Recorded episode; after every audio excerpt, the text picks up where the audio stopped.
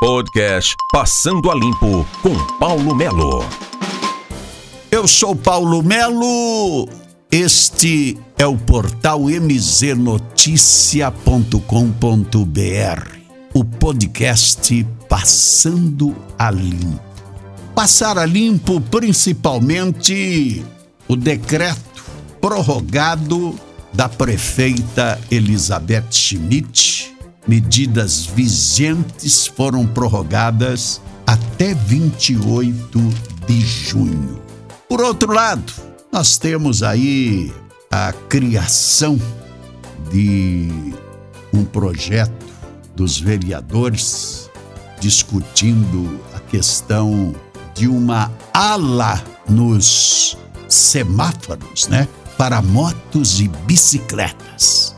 Porque diz que as motos e as bicicletas saem mais rápido do que os carros e, consequentemente, precisa deste espaço para dar suporte na abertura do semáforo. O projeto foi aprovado em primeira discussão. Por outro lado, nós temos a questão que envolve câmaras de vereadores, assembleias legislativas e uma série de coisas. E em Ponta Grossa, em Ponta Grossa, nós temos o tal do mandato coletivo. Mandato coletivo. A comissão especial criada pela Câmara dos Deputados para analisar a proposta de emenda à Constituição 125/2011 realiza audiência pública sobre mandatos coletivos e candidaturas individuais. O debate foi sugerido pelos deputados Domingos Neto do PSD do Ceará e Luiz Tibé do Avante de Minas e Renata Abreu do Podemos de São Paulo, que é a relatora da proposta. As candidaturas coletivas, quando um grupo de pessoas concorre a uma vaga no legislativo, ainda não tem suporte legal. Isto ainda não tem suporte legal. Porém, Ponta Grossa tem um exemplo de mandato coletivo, que é do PSOL. A cadeira da Câmara é ocupada pela vereadora Josi, do PSOL, que conta com o apoio de três co-vereadores: Guilherme Mazer, Ana Paula Melo e João Luiz Stefaniak.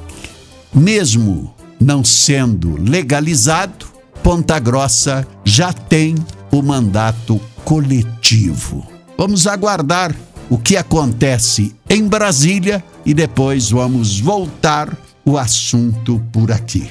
Nós temos a programação da visita do governador Ratinho Júnior no comecinho de julho para inaugurar a fábrica da Tirol em Ipiranga.